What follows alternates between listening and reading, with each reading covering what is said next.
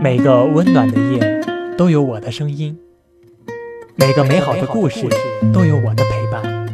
菲菲心灵启智，陪你入眠，伴你成长。伴你成长。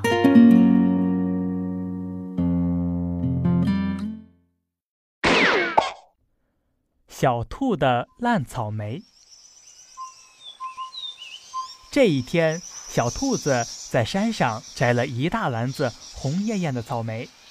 他想，太好了，做成草莓蛋糕，朋友们一定会非常喜欢呢。他走啊走，走啊走，突然一个不小心被大石头绊了一下，扑通，摔倒在地上，篮子里的草莓也摔了个稀巴烂，成了草莓酱。小兔子见了，心疼的哇哇直哭，边哭边说。嗯，这可怎么办呀？没有了草莓，我怎么给大家做草莓蛋糕呀？嗯。这时候，一群小蚂蚁爬到了草莓哦不，草莓酱的旁边，开始津津有味的品尝了起来。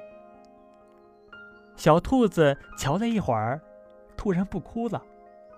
它抹抹眼泪说：“对呀，我可以做成。”草莓酱嘛，一定很好吃的。